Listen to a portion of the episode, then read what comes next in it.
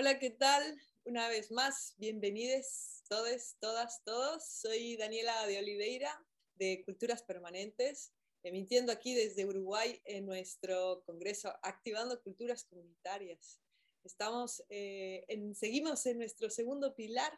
Vamos a ir ampliando eh, las estructuras invisibles, este pilar que para mí es uno de los más, eh, no es el más importante porque todos son importantes y todos alimentan, ¿no? Es nuestro, nuestro camino, pero para mí este es como el que hay que poner así atención porque nos, nos requiere un reaprendizaje y un reajuste especial.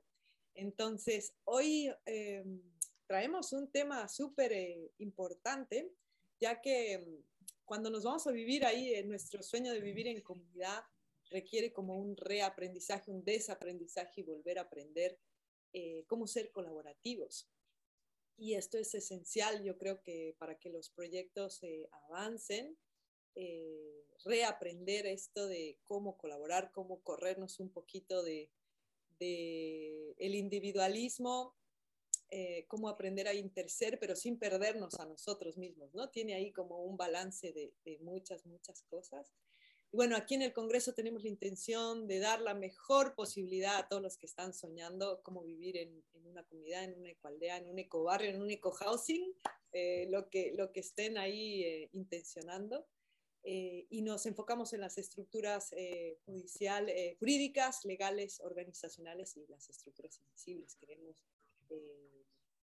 traer los mejores patrones y, y las mejores acciones que puedan eh, levantar, habilitar, crear mejores posibilidades de éxito a todos los que estén queriendo eh, hacer este, esta hermosa, hermosa aventura. Y vamos a hablar de patrones específicamente, patrones de colaboración. Y tengo a alguien muy, muy especial conmigo hoy, eh, que viene caminando mucho esto de cómo trabajar en, en colectivo, justamente, cómo poder fomentar estos patrones de colaboración. Así que te doy la bienvenida. Muchas, muchas gracias por estar aquí, Raquel Cancela. Gracias, Dani, gracias. Para mí es una, invitación que, además de ser un honor ser parte de este movimiento maravilloso que están creando, eh, poder aportar en, esta, en este camino de, aprendizaje también, que, que sigue y es dinámico todo el tiempo, de cómo hacer para mejor convivir y ha sido así como un apasionamiento que tengo con estos temas, así que agradezco muchísimo que podamos tener este intercambio y que ustedes estén creando y, ofreciendo esta, esta preciosa posibilidad de profundizar en estas temáticas que nos conciernen a, todos, más allá de, de, dónde y cómo convivimos. muchas gracias. Bueno, aquí eh, vamos, si quieres... Eh, vamos, eh, te abro ahí el espacio para que puedas ir ya tomando el control de la nave, que digo yo, para ver ahí, trajiste una, una presentación, eh, cómo fomentar patrones de colaboración.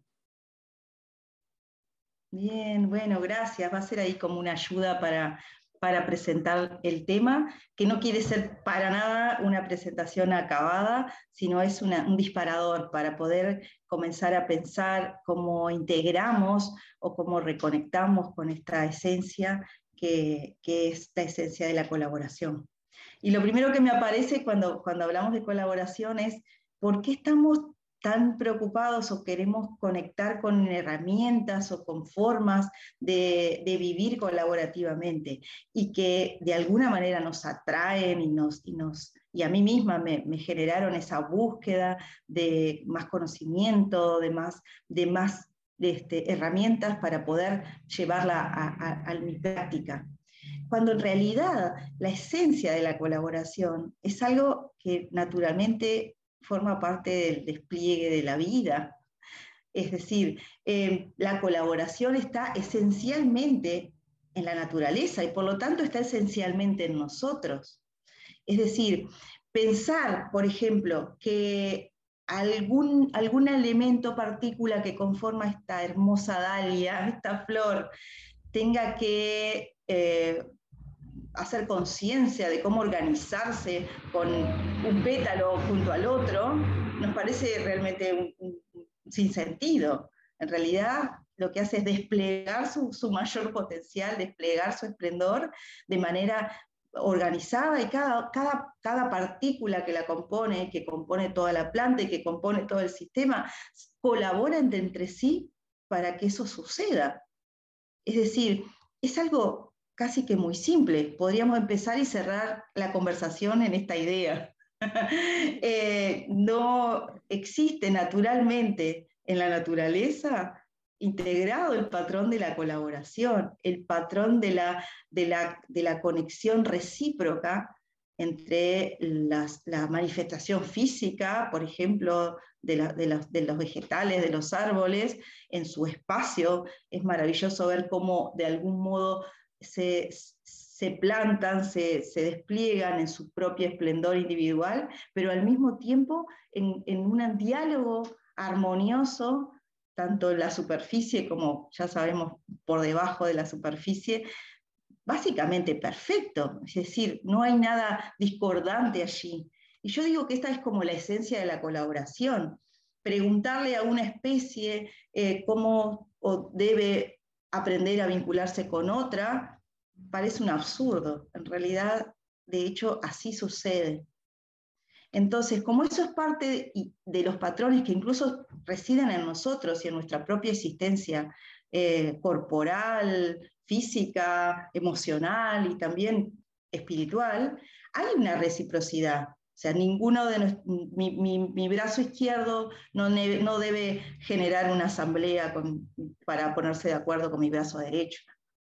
Esto que parece un poco así como burdo, me parece que es como la base para empezar a pensar de que en realidad no tenemos necesariamente que crear o aprender maneras de vivir colaborativamente, sino que es una de las claves es volver a reconectar con lo que ya existe naturalmente en nosotros.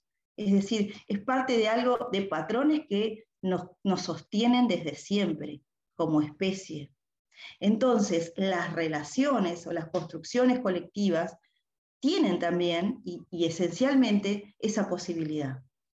Pero sí es cierto y coincido en que muchas veces nos preguntamos cómo, mejor convivir, cómo es posible construir con otros de manera que mm, los desafíos que enfrentemos no nos separen o no nos alejen de ese, de ese propósito, de ese objetivo de poder construir algo mejor de lo, juntos de lo que haría yo por, por, separado o sola. Entonces sí creo que vale la pregunta de la exploración, pero la pregunta de la exploración para volver a encontrar las conexiones naturales y poder sí quizá recrearlas con los recursos que hoy tenemos de la manera en que hoy vivimos y cómo a través de los siglos nos hemos de alguna manera desconectado de esa esencia profunda, volver a conectar. Entonces sí, creo que realmente estamos en un tiempo ya en el que eh, hay una modalidad dominante más de desconexión que de conexión. Entonces, esa desconexión de algún modo puede ser el punto de partida para, reconfigurar ese cableado o esa, o esa trama que nos permita vivir colaborativamente de forma más auténtica y natural. Entonces, Pensando en la clave de la desconexión, yo creo que hay una desconexión en varios, en varios niveles.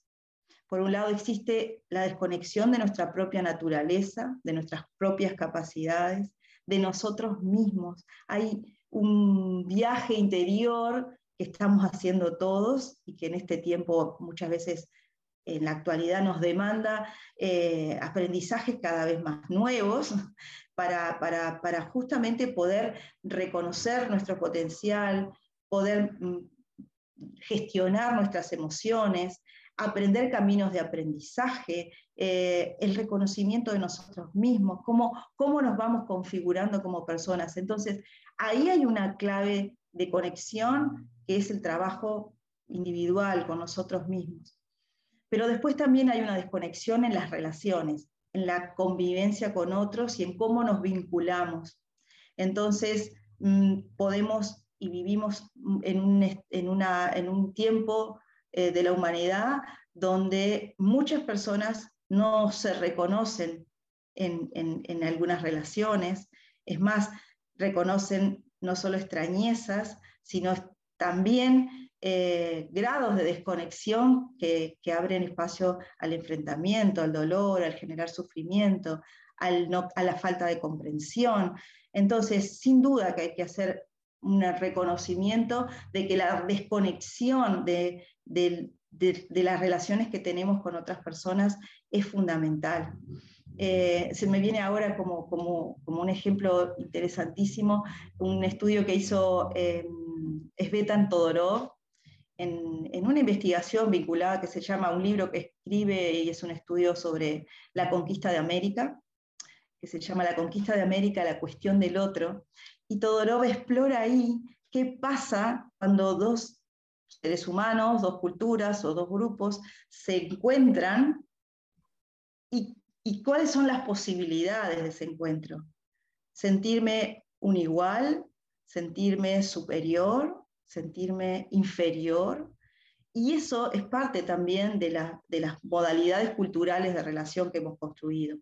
Y bueno, Todorov analiza ahí cómo el encuentro de, del conquistador genera tanto dolor en esa desigualdad que, visualiza en los, indios nativos americanos eh, y, que, genera lo que ya sabemos. ¿no? Entonces, desde ese lugar tan, grande como puede ser lo que, hace parte a los genocidios, también podemos ir al lugar chiquito en el cómo yo me vinculo y de qué maneras establezco relaciones de conexión de la misma especie, ¿no? de reconocernos seres en, la misma, en, la, misma, en el mismo plano de igualdad, más allá de las diversidades que todos tenemos. Entonces creo que hay mucho trabajo para hacer ahí y por supuesto, y, es un tiempo vital para la humanidad en este planeta, la desconexión con la naturaleza es clave, ¿no? Poder volver a reconectar con esa sabiduría de la que somos parte y que de algún modo nos configura como especie y que si no reconocemos y cuidamos y regeneramos, realmente este, estamos en problemas. Entonces, creo que esto de la colaboración se vincula mucho con la conexión, con la desconexión que de algún modo existe y con la posibilidad y necesidad que tenemos de volver a reconectar. Entonces yo me pregunto, y ahí tomé una cita del de, doctor Mate, ¿cómo hacer para reconectar? Y una de las claves que yo he encontrado especialmente, porque podemos reconectar con nosotros mismos haciendo terapia, podemos, hay muchos canales de reconexión, pero a mí me gusta este de utilizar la comunidad y aprovechar los vínculos de convivencia elegida para, para hacer ese, esa reconstitución natural. Entonces, estar en comunidad, dice Gabor Mate, forma parte de nuestra naturaleza. Y esa es la clave de nuestra conexión. La conectividad humana se da especialmente en la convivencia con otros. Entonces, me gusta mucho esta, esta frase que parece tan simple, pero que tiene un saber muy profundo. Nosotros, él, nosotros, somos nuestro mejor recurso. Es decir, mi mejor recurso no necesariamente es lo que aprendí en la escuela, la cultura de, la que formo parte, sino que hay un recurso que me configura personalmente, pero que está en el nosotros. Y es ahí donde podemos ir a buscar las claves para poder recablear esta, esta posibilidad de vivir de forma colaborativa. Entonces, hay como tomando algunas claves, y las tomo también en clave de pensarlo desde un modo integral, hay una necesidad de conexión y hay un trabajo interior para, que eso funcione, para que eso suceda. Y tiene que ser un trabajo de conciencia y de, despliegue, eh, de despertar personal y de despliegue de crecimiento personal, pero que a su vez se establece en cómo nos relacionamos. Y yo tomé el término comunicación en el sentido más amplio, eh, en esto de que para construir de algún modo colectivamente necesitamos poder ponernos de acuerdo, necesitamos generar formas de convivencia que nos alineen en la misma dirección. Y, todas las direcciones son válidas en la medida en que retroalimenten esa posibilidad de crear un, futuro compartido o un presente compartido, ¿no? que se retroalimenta en clave temporal. Eh, para eso también es fundamental que, la, que, la, que, el grupo, que ese encuentro humano, resuene de forma conjunta, escuchar esas resonancias que trae el que estamos creando un campo colectivo que es, nuestro, que es nuestro, nuestra fuente, nuestra fuente de, creación, pero también nuestra fuente de aprendizaje. Ambos fenómenos se dan al mismo tiempo. En la yo aprendo en la medida que experimento y vivo, es decir, no está desconectado una cosa de la otra, ¿no? Es como la teoría y la práctica, la separamos para entender, pero en esencia nada puede ser aprendido o integrado si no se pasa por el cuerpo, si no es una vivencia. Pero a su vez, y esta es como un poco la clave de lo, de lo que quería compartirles hoy, eso se traduce en la forma en cómo nos organizamos, en los sistemas prácticos, en las estructuras de relación, que siempre existen, que siempre están ahí, pero que también las podemos recrear, reconstituir o incluso crear al servicio de, de quienes somos personal y colectivamente. Entonces creo que hay una clave ahí que incluso tiene directamente relación con cómo nos organizamos en una comunidad, en una aldea, y es cómo estructuramos, cómo armamos el sistema de convivencia para que alimente una convivencia colaborativa. Porque perfectamente podemos resonar con otros, podemos generar espacios auténticos de relación, podemos hacer mucho trabajo interior y no tener estructuras que sostengan de forma sistémica la colaboración. Entonces creo que ahí hay una clave fundamental. Y yo quiero tomar como, como, como una orientación, pero hay muchas otras, el modelo integral, ¿no? el modelo integral basado en los estudios de Ken Wilber. Y, y, y lo que plantea este modelo es simplemente algo como se puede abarcar mucha realidad poco, o toda la realidad con muy pocos elementos. Y este es una clave de lo que es el mapa integral. El mapa integral dice y solamente traduce una lógica que es la lógica de cualquier este, experiencia vital, humana o de la naturaleza. Existe un universo interior y existe un universo exterior. Existe una manifestación individual pero esa manifestación individual siempre está entramada, conectada, se despliega en, una lógica de, fractal, de, despliegue colectivo. ¿Qué es básicamente este dibujo? Un olón. Todos los seres vivos, todos los seres humanos, todas las comunidades somos olones. Es decir, somos de algún modo una totalidad, porque individualmente somos seres nuestros límites y nuestra identidad, pero no existimos solo en la individualidad porque también somos parte de un todo mayor. Por lo tanto, todos los seres humanos, los animales, la célula, el átomo y las comunidades también somos solones, es decir, somos totalidades parte, somos las dos cosas, somos un todo, pero al mismo tiempo una parte de un todo mayor que se despliega infinitamente. Entonces, en esta lógica holónica, yo quiero colocar esta idea que venimos conversando, Dani, y es que existe una manifestación individual que podríamos reconocer como el ser en clave humana, y una manifestación colectiva, que es ese despliegue colectivo que me hace también, me, me configura como persona, que es el interser. Es como un espacio, una resonancia, un campo en el que somos. Y soy y somos, en este caso es casi como algo, este, es como la misma cosa. Pero ese interser, que es como el despliegue de nosotros, y lo puse ahí como en el cuadrante de la manifestación exterior, porque estamos hablando de las estructuras. De hecho, intersomos todo el tiempo, o sea, yo me alimento y, y me reconecto en relación a los campos de relación, pero cuánta conciencia ponemos y cómo creamos las estructuras de relación, es creo un, escalón más allá, es poder, bueno, incluso pensarnos cómo, cómo funcionamos como sociedades. Y, bueno, claramente tenemos estructuras, ¿no? desde las leyes que nos imponen, la, la, cultura, las costumbres, las tradiciones, cómo se establecen en las relaciones. Todo eso también desde las comunidades o las ecualdeas se puede reconfigurar, se puede revisar, se puede recrear. Entonces, para mí hay algo clave ahí y es que el campo del interser es una escuela.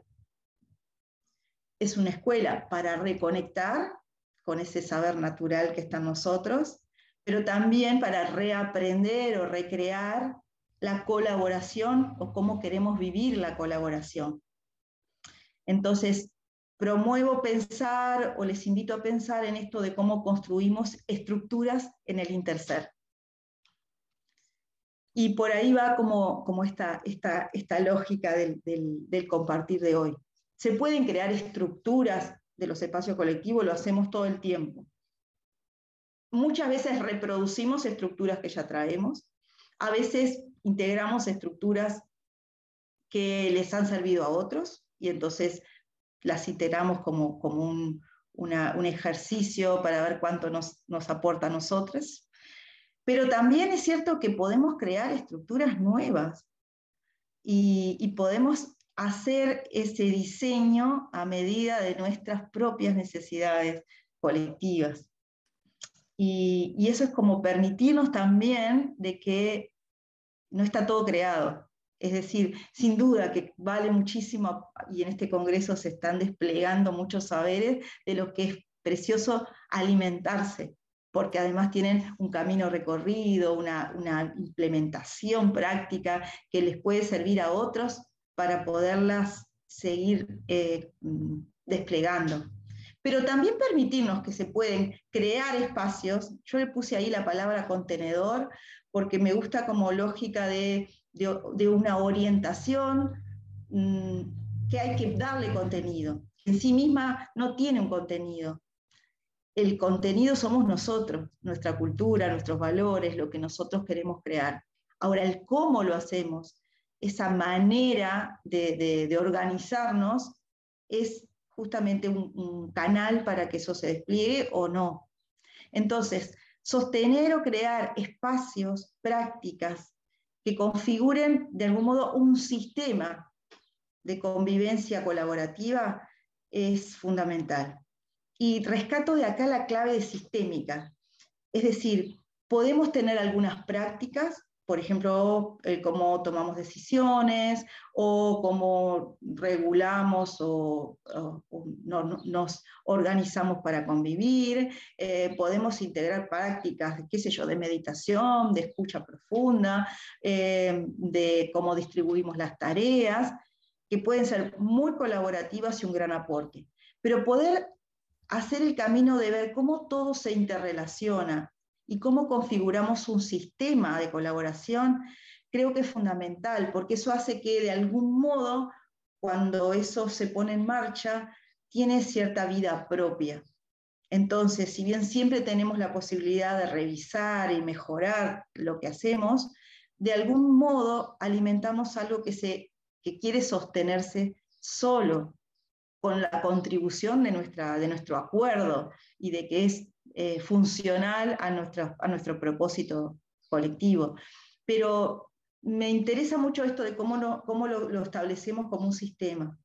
Y realmente a veces nos formamos y nos preocupa mucho el cómo convivimos con el espacio natural, el cómo eh, hacemos parte de nuestra, a una alimentación saludable, y, tenemos sistemas conviviendo eh, unos con otros de manera anidada, muy, muy este, fundamentales.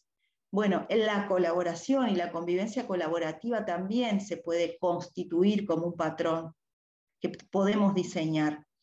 Em, un patrón que además en esta desconexión de la que hablamos se ve atravesado muchas veces por, em, por esa modalidad dominante que, en la que vivimos en la actualidad, donde el yo, las relaciones de poder, los miedos, eh, son parte también de esa construcción. Entonces, ¿cómo hacemos para que esos contenedores hagan que se pueda procesar lo que, lo que está en nosotros muchas veces, ¿no?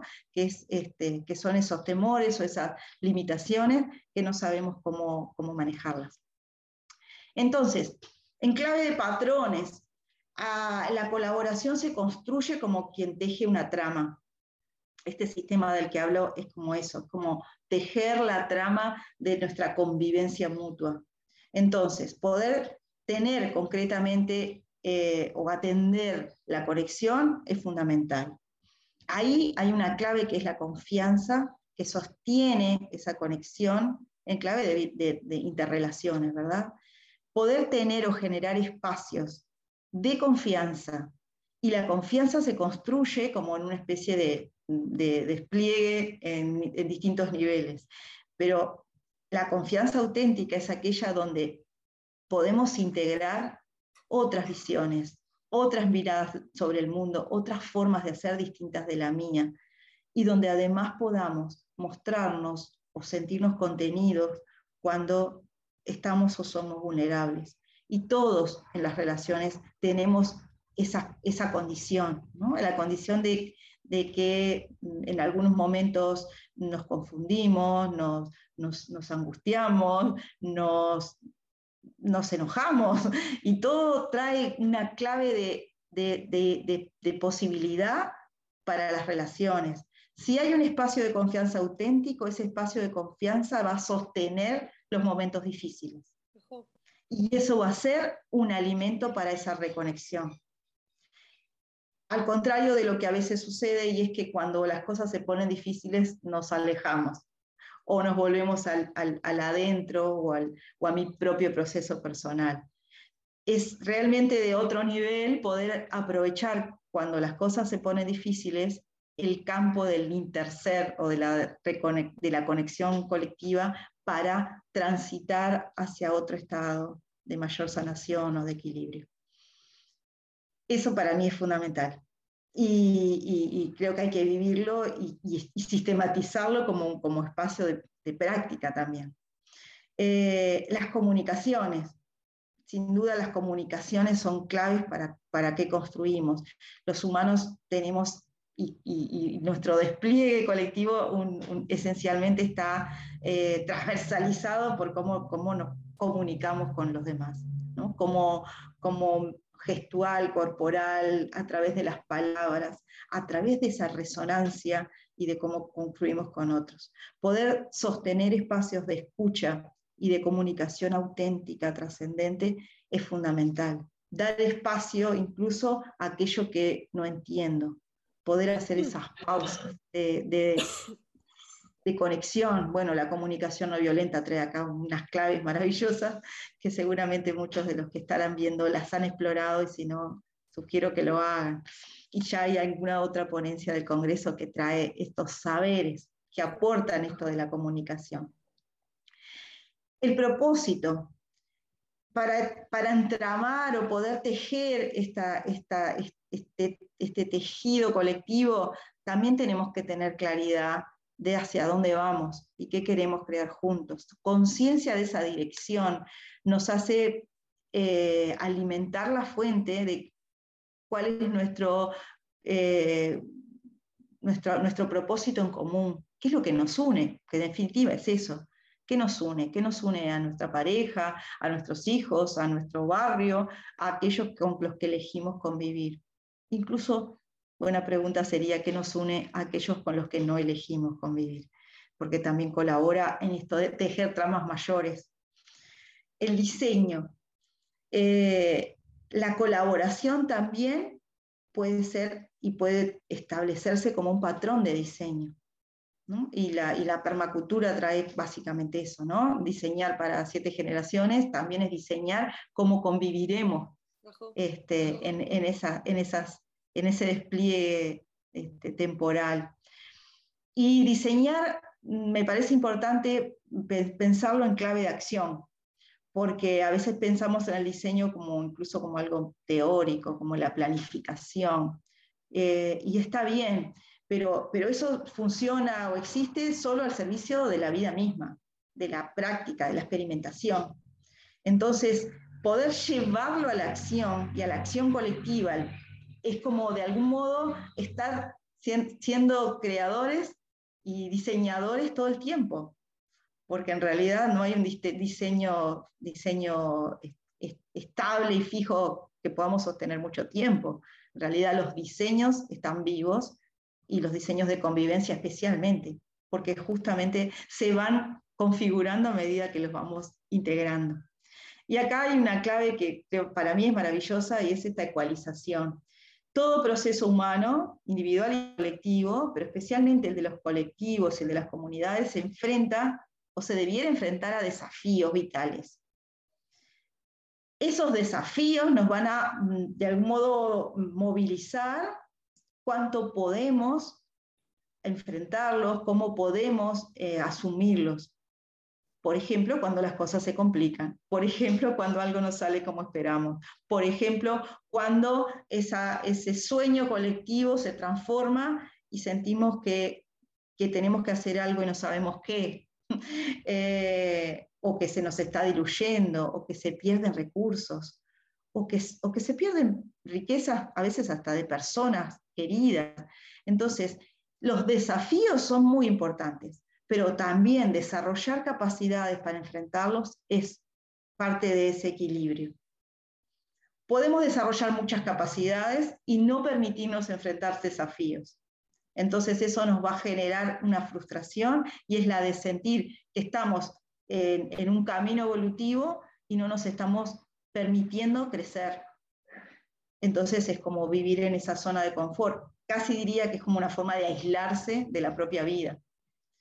Pero a su vez enfrentarse con, coraje a nuevos desafíos sin tener una trama de, posibilidades, de recursos, de capacidades desarrolladas para, para, asumirlos, es bastante poco inteligente. Es decir, abarcar o querer alcanzar algunos este, objetivos o incluso este, proponernos eh, algunas metas o proyectos que todavía no tenemos las condiciones de poder sostener saludablemente, también es motivo de una gran tensión y sin duda va a ser motivo de frustración. Entonces, en el diseño debe estar considerado ecualizar estas dos cosas, ¿no? ¿A qué desafío nos queremos enfrentar? ¿Cuáles son esas claves de crecimiento? Porque todos los desafíos nos hacen crecer. A, abrir el espacio a más gente, generar eh, proyectos productivos, em, generar una economía que pueda quizás ser, tener un diseño más acorde con nuestros valores. Son preciosos desafíos, pero al mismo tiempo, ¿con qué recursos, qué capacidades tiene este colectivo de sostener eso para que eso no sea eh, un, desafío mayor que es asumir esa frustración de no pudimos o no salió. Entonces creo que en clave de diseño estas conexiones son súper importantes. Y una que es clave y para mí es un patrón que está en la vida misma y en Dragon Dreaming le llamamos la celebración, pero que todo el mundo entenderá como con, esta, con este título, y es la retroalimentación. Como todo ser vivo, vivimos en conexión con, con todo lo que nos rodea. Entonces, de algún modo, vivimos de, estímulos y respuestas. El poder generar campos en que las respuestas nos hagan crecer es básicamente como inyectarle el, motor a la vida. Ese reconocimiento, esa valoración, todos los espacios de evaluación, de reconsideración, sostener sistemáticamente la cosecha de lo que vamos logrando, reconocer e integrar los saberes del camino recorrido. Esa es la energía, el poder de la comunidad. Es decir, hay que integrar en el diseño espacios y prácticas que nos traigan retroalimentación. Retroalimentación entre nosotros y también, sin duda, de los espacios de fuera del colectivo, de fuera de la comunidad, de nuestras propias familias, del, territorio en el que estamos y de, de, actores que puedan colaborar para que nosotros podamos enriquecer este crecimiento y este despliegue. Entonces, como bajando esto como a las lógicas más, pensar en estructuras, pensar en un diseño, pero también integrar prácticas concretas que nos hagan sostener esta estructura invisible, pero tan importante de vivir en forma colaborativa. Que no quiere decir que todos funcionemos como iguales, sino que tengamos una, una, una, estructura de relación que integre, que, en el que todos tenemos el mismo, la misma, el mismo derecho a pertenecer desde nuestras propias diversidades. Entonces, como una práctica esencial, creo que puede ser el diagramar o el tener una agenda o una planificación, como queramos llamarlo, viva y dinámica, que incluso puede ser una especie de panel hasta visual en algún lugar donde, donde podamos establecer dónde estamos, a dónde queremos ir y cómo lo vamos a hacer. ¿Qué etapas tenemos previstas para, para desarrollar esto? Pero no solamente como un documento, sino como un documento que pueda alimentar el poderlo remirar y reconstituir las veces que sea necesario. Nos, tenemos la libertad de crear la agenda que queramos, pero también la responsabilidad de sostener el, llevarla a la, a la vida. Entonces, es algo que debe estar ahí presente todo el tiempo. Por supuesto, sostener espacios eh, estructurados, incluso pensados de conversaciones auténticas, trascendentes, carismáticas, donde podamos darnos lugar a seguir profundizando no solo en la comprensión, sino en el conocimiento mutuo. A veces creemos que porque convivimos, nos pasa con nuestras familias, convivimos toda la vida con seres muy cercanos y queridos, incluso con nuestros hijos, y seguimos conociéndonos porque de algún modo el, semejante está también en un continuo despliegue y cambio. Entonces, no es que fulano es así y mengano es asá. Quizá esa es una forma que yo integré para poder reconocer algunas cualidades de, de mis semejantes, pero abrirme a que haya espacios de intercambio comunicacional que me traigan más elementos, otros colores, incluso los colores que están naciendo en el otro y que quizá del todo no, a veces no somos conscientes, es parte de estructuras que tendríamos que sostener como práctica cotidianas y abrir todo espacio bueno para eso. Trabajar las sombras, trabajar las sombras colectivas. Eh, esto es, como, es como, como, el, como el ABC de la convivencia. No es posible desplegar eh, una convivencia colaborativa solamente desde la luz. Eh, sin duda que hay que hacer luz todo el tiempo y orientarnos a eso, pero, pero de algún modo poder reconocer que hay un universo invisible que nos sostiene y que de algún modo tenemos que sanar y tenemos que revisar, que son aquellos bloqueos, miedos, limitaciones, eh, los en lo personal hay que hacer nuestro propio trabajo, pero en lo colectivo tenemos muchas veces sombras que incluso son ancestrales. O sea, algunas no, son, no nacen naturalmente en esa convivencia de la ecualdea, por ejemplo. Las traemos con nosotros y las reproducimos. Dar espacio a que eso emerja y poder como decimos en Dragon Dreaming, danzar con esos dragones. Es decir, poder decir, bueno, acá hay un conflicto o acá hay una relación de poder que, no nos, que, intuitivamente nos disgusta o nos incomoda. Todo lo que en el cuerpo incomoda o que de algún modo nos aparece como, un, como una señal de alarma, es una sombra. Entonces, busquemos canales para, que, para dar luz a esas sombras forma de resolución de conflictos, el, trabajar con, aquellos bloqueos culturales que no necesariamente tenemos o podemos cambiar de un momento a otro porque son parte de nuestra esencia, a veces de muchos siglos de, traumas colectivos, ¿no? Bueno, Thomas Hull ahí hace un trabajo maravilloso de aporte de cómo debemos trabajar o de alguna manera sanar esos, esos dolores que están en nosotros aún de mucho tiempo. Entonces, integrar el trabajo con las sombras colectivos, colectivas es fundamental porque una vez que lo hacemos parte de nuestra estructura, ya se convierte en una escuela, o sea, se convierte en parte en una materia más, en una disciplina más. Entonces no nos, no nos ni nos violenta, ni nos sorprende y no nos, no nos moviliza, eh, no nos cierra poder, poder visualizar eso. eh, es una oportunidad. Practicar la presencia plena en conexión. Y esto, eh, capaz que no sé si la, si la frase lo representa, pero lo que quise poner ahí es que todo el tiempo el, el presente se está, está emergiendo, se está recreando. Entonces, permitirnos convivir en presencia es de algún modo permitir que emerja lo que están haciendo, está queriendo nacer, y no lo que yo creo que es, y no lo que yo quiero que sea, porque solemos tener como una influencia de la mente muy fuerte.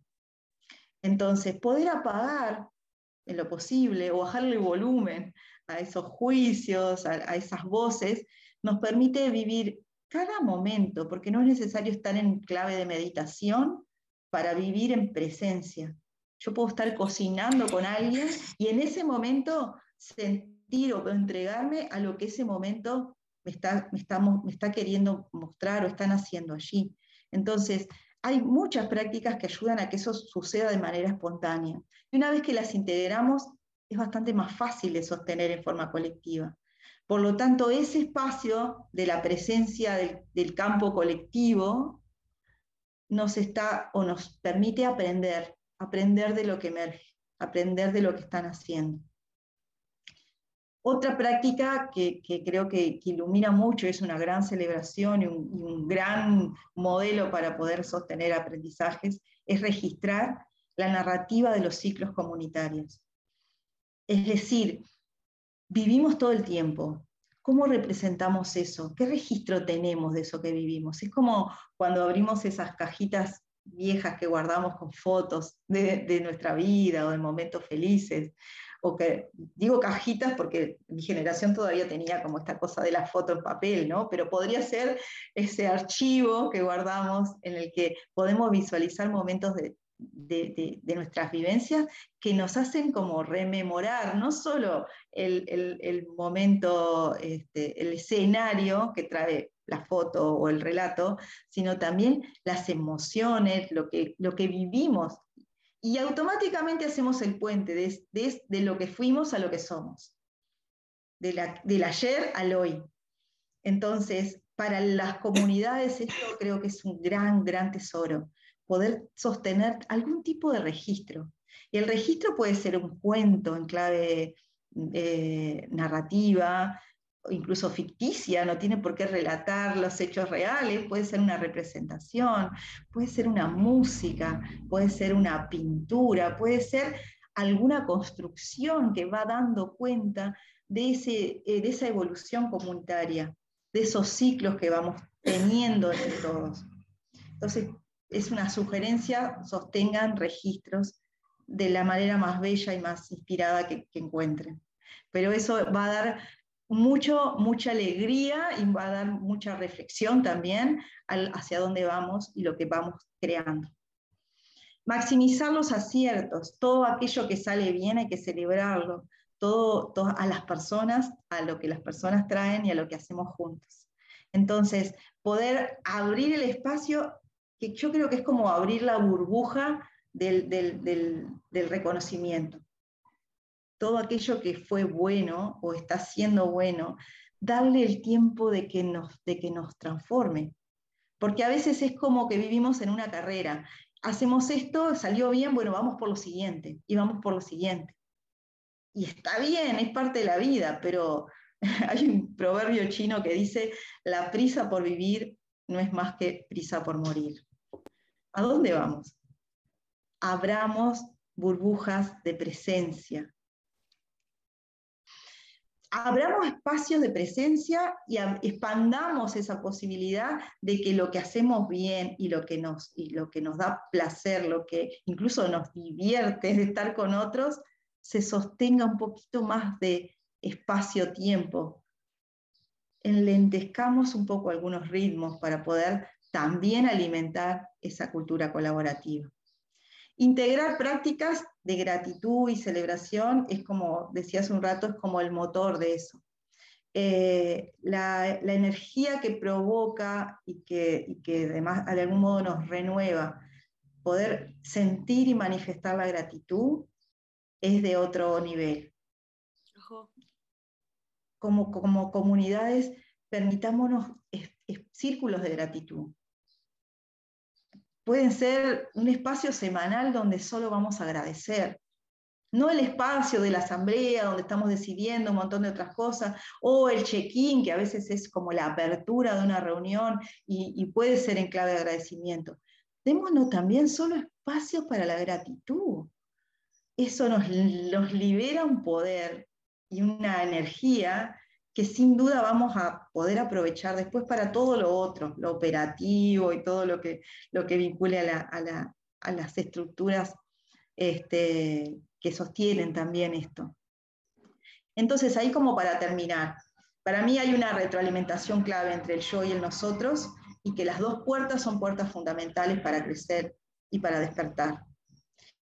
Todo lo que nos pasa a nosotros y cuanto atendemos de nuestra propia evolución personal le ocurre al grupo. Es un, ingrediente para que el grupo, para que leude el propósito colectivo para que crezcamos todos. Entonces, poner al servicio del interser quién soy y el trabajo que hago en mí es fundamental. Y a su vez, en clave transversal, lo mismo. Aprender del interser, conectar con esa esencia del, del, que somos juntos y cómo, cómo, cómo funcionamos juntos, es de algún modo lo que me hace expandirme como persona. Es decir, lo que le ocurre al grupo colabora con mi propia evolución. Eh, entonces ya no es que tengo que hacer mi camino personal para prepararme para poder hacer hoy o mañana, tener una convivencia colaborativa con otros. No, aprendamos haciendo. La convivencia colaborativa es lo que nos va a enseñar a crecer como personas. Entonces creo que acá hay una clave fundamental y es eso, es como aprender del interser, es aprender del campo de lo que construimos juntos al tiempo que lo estamos haciendo, porque eso me hace mejor persona y por consecuencia nos hace un mejor eh, colectivo, una mejor eh, versión de esta, de esta comunidad o de esta ecualdea. Esta es como, como esencialmente la clave de lo que quería compartirte, Dani, y, compartirles a, quienes nos acompañan en este intercambio. me encanta, me encantó. Me has hecho reflexionar así muchas, muchas cosas y bueno, algo que, que, que, me encantó como lo trajiste fue esto del diseño, ¿no? Eh, porque, bueno, desde mi experiencia y trayendo la permacultura como una ciencia del, diseño, ¿no? Eh, lo, importante de, bueno, para mí ha sido, y lo, digo siempre, esto de ponerse los lentecitos así de, la permacultura y poder ver todo mm, más que lineal, sistémicamente, ¿no? Esto de, de, que está todo conectado y esto de que la vida es en olón y es en fractal, ¿no? Y poder entenderlo eso. Eh, me ha cambiado muchas cosas en, mi caminar. ¿no? Y, entregarse a eso, porque vivimos mucho en la clave de la comprensión, que es maravilloso, capacidad maravillosa humana, ¿no?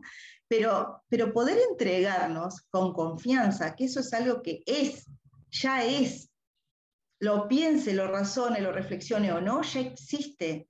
Entonces, eh, ¿qué, ¿Cómo, podemos dar, darnos una... ¿Cómo podemos nadar en el río si no es nadando?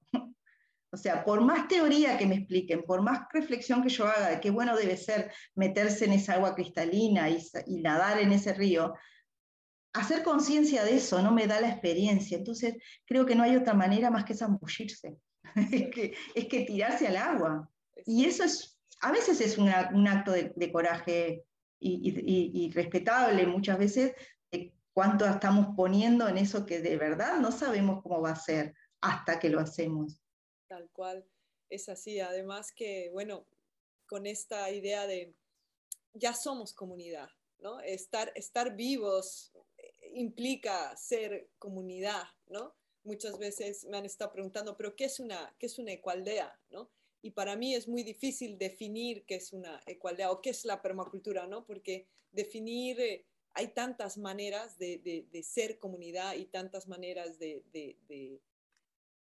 ser una ecualdad, ¿no? Que si la empezamos a definir, capaz que empezamos a cortar esto es ecualdad y esto no es, ¿no? Y, y, y, y ya el mismo hecho de ser, eh, de estar vivo implica ser colaborativo, como traías, ¿no? Porque toda la vida está colaborando siempre y me traía mucho el, el principio de los principios de diseño ¿no? de la permacultura que, que en, realidad, bueno, el, el, primer principio es observa e interactúa, ¿no? Esto de que traías al comienzo de replicar los patrones de cómo lo hace la naturaleza, ¿no? Si, si podemos empezar a hacer esos actos de presencia plena, también que traías y poder observarnos siendo esto, siendo naturaleza, ¿no? Y siendo nuestra naturaleza y poder replicar y, reaprender y reconectar y poner en práctica en lo cotidiano, ¿no? Más que, creo que observar nuestro cotidiano es lo que más nos trae información de cómo está siendo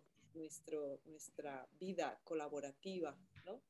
Y me encantó mucho lo que estás trayendo de poder observar las, sombras, ¿no? También poder atravesar así los momentos complicados es cuando se genera realmente la comunidad, ¿no? Es cuando se genera la confianza, es cuando realmente nos conocemos, ¿no?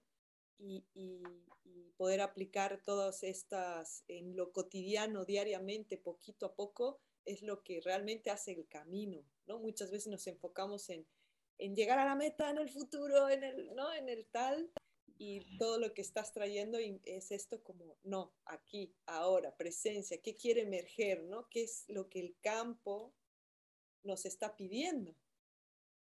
Y darle la bienvenida a todo, porque resulta muy sencillo darle la bienvenida a lo que nos, nos, nos ilumina y nos enciende, pero, pero darle la bienvenida a aquello que, que, nos, que, nos, que nos tensiona o que, o que no, nos, no nos agrada tanto, es realmente el camino, es como integrar todas las dimensiones. Entonces, si logramos hacer eso es como, bueno, no es lo mismo haber eh, transitado algunos dolores con apoyo terapéutico que sin él. Entonces, cuando pensamos en, clave colectiva también, a trabajar con las sombras es, eso, es como acompañarnos para, para aprender el, el transitar todas, todas las experiencias, darle, darle cabida a todo. Entonces ya eso es, es quitarnos el temor, o sea, podemos cualquier cosa. Sí, porque ahí cuando se pone la cosa medio feita, lo que generalmente hacemos es me voy, ¿no? Claro. Esto También es muy natural, ¿no? Salir corriendo, es muy humano. Y el poder atravesarlo eh, con la mayor ayuda y poder pedir ayuda y poder reconocer que no sabemos y que está bien no saber y que, bueno, ¿no? Ese es como, sí, totalmente el gran, el gran aprendizaje.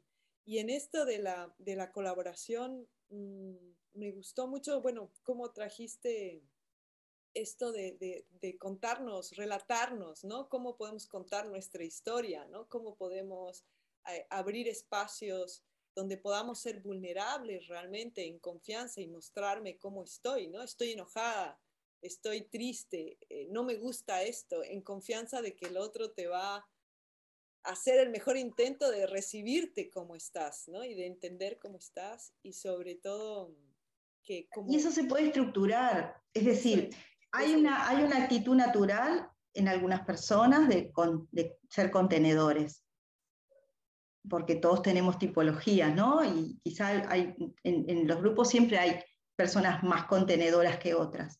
Pero una cosa es el vínculo, la interrelación humana según nuestras naturalezas, y otra es estructuremos espacios donde podamos hacer eso y hay una contención grupal prevista, está acordado que, nos que podemos flaquear que nos podemos enojar, tenemos derecho a enojarnos, tenemos derecho. Entonces, el grupo ya naturalmente, incluso hasta se pueden establecer de forma este, como, como sistemática el, cómo procesamos eso, ¿no? De qué manera este grupo, esta comunidad, esta, eh, canaliza los sinsabores, ¿no? Entonces, puede ser a través de consejos, puede ser, hay muchas maneras, hay muchas modalidades. Cada uno debe encontrar la suya y capaz que esta charla no daba para hablar de todas las modalidades, pero pensarlo y la idea era como algo que esté acordado y que tenga una estructura preestablecida, que no es lo mismo que me siento mal y hablo con, alguien que sé que me va a entender.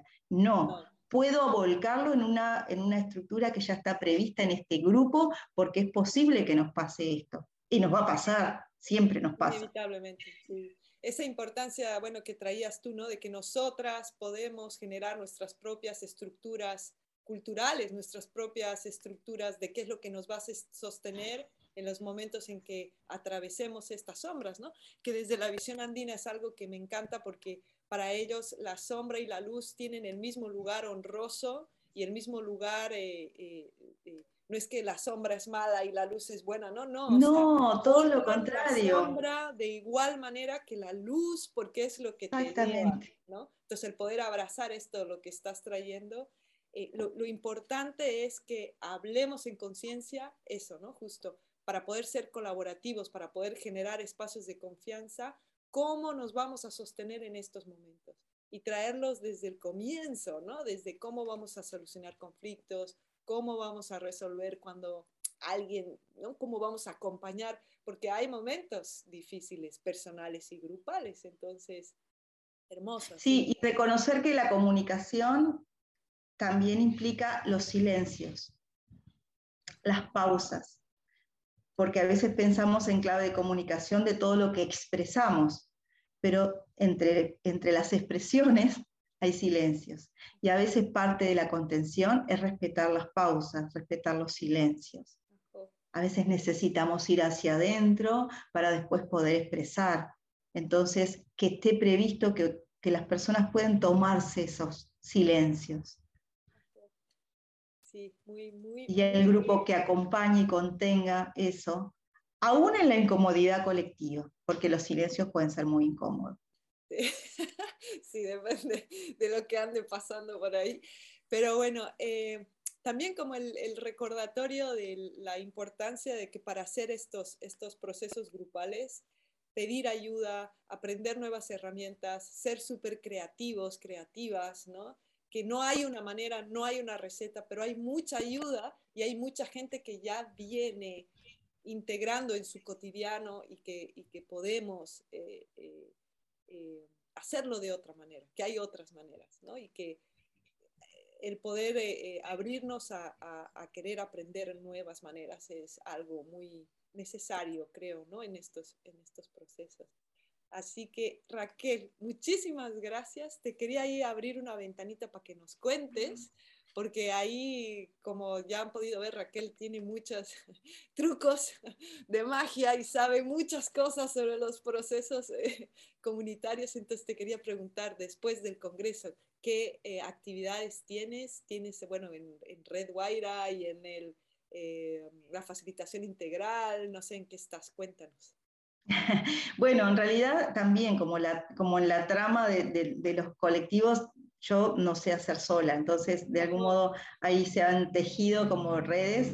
Este, estamos con el equipo de facilitadores integrando, integrales comenzando al tiempo que comienza este, este congreso la formación de facilitadores a nivel internacional que es la primera promoción de la certificación internacional, pero a su vez sosteniendo también otros, otros espacios como de, servicio a, comunidades, a colectivos o a personas que de algún modo quieren llevar, porque no siempre es en, en, conjunto, sino que vamos como tirando, ¿no? Cada uno, cada persona lidera desde su, desde su entusiasmo. Yo creo que es eso.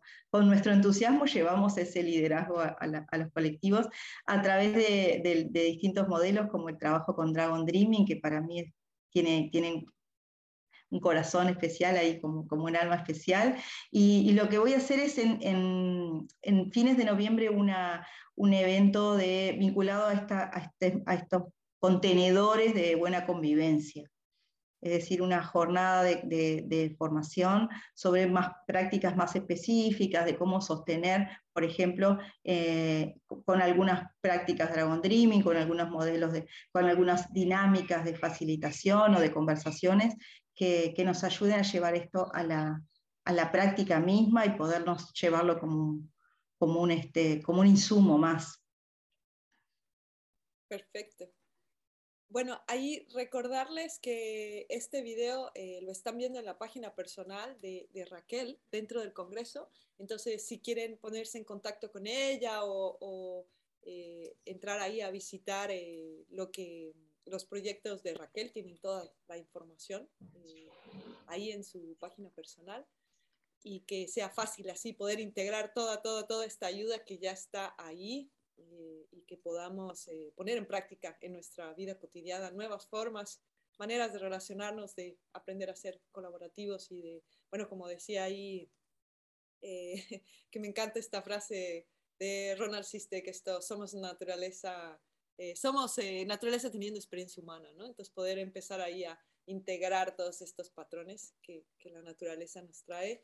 Y me encantó también una cosa más así que la quería recalcar, que es la verdad que los principios de diseño la permacultura, mientras más los, los profundizas y más los vas integrando, eh, son maravillosos, ¿no? Porque este me resuena mucho y que es súper útil, creo, en la vida cotidiana, es el de la autorregulación y de aceptar la retroalimentación, ¿no? Aprender, y creo que ahí era, eh, este principio me resonó mucho al cerrar tu presentación, ¿no? Lo que a mí me pasa colabora al colectivo y lo que le pasa al colectivo me va a ayudar a mí a, desarrollarme, ¿no? Entonces esta regulación y retroalimentación me encantó. Gracias, Dani, gracias. Aquí, Bueno, muchas gracias.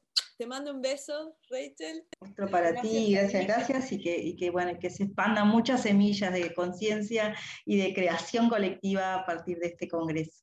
Ya es, bajo. Gracias a todos también por acompañarnos, por estar aquí. Seguimos avanzando en nuestro segundo pilar. Vamos a ir abriendo poquito a poquito todo lo que desde nuestro punto, humilde punto de vista creemos que tenemos que eh, atender para generar raíces fuertes y sanas que sostengan nuestra estructura, no solamente para llegar al territorio compartido, sino de poder sostener la, complejidad de crear una vida juntos y que la alcaldía sobreviva ahí en el en el tiempo. Así que seguimos que la permacultura nos acompañe y que podamos transformar nuestra cultura en culturas de paz. Un beso, gracias, adiós.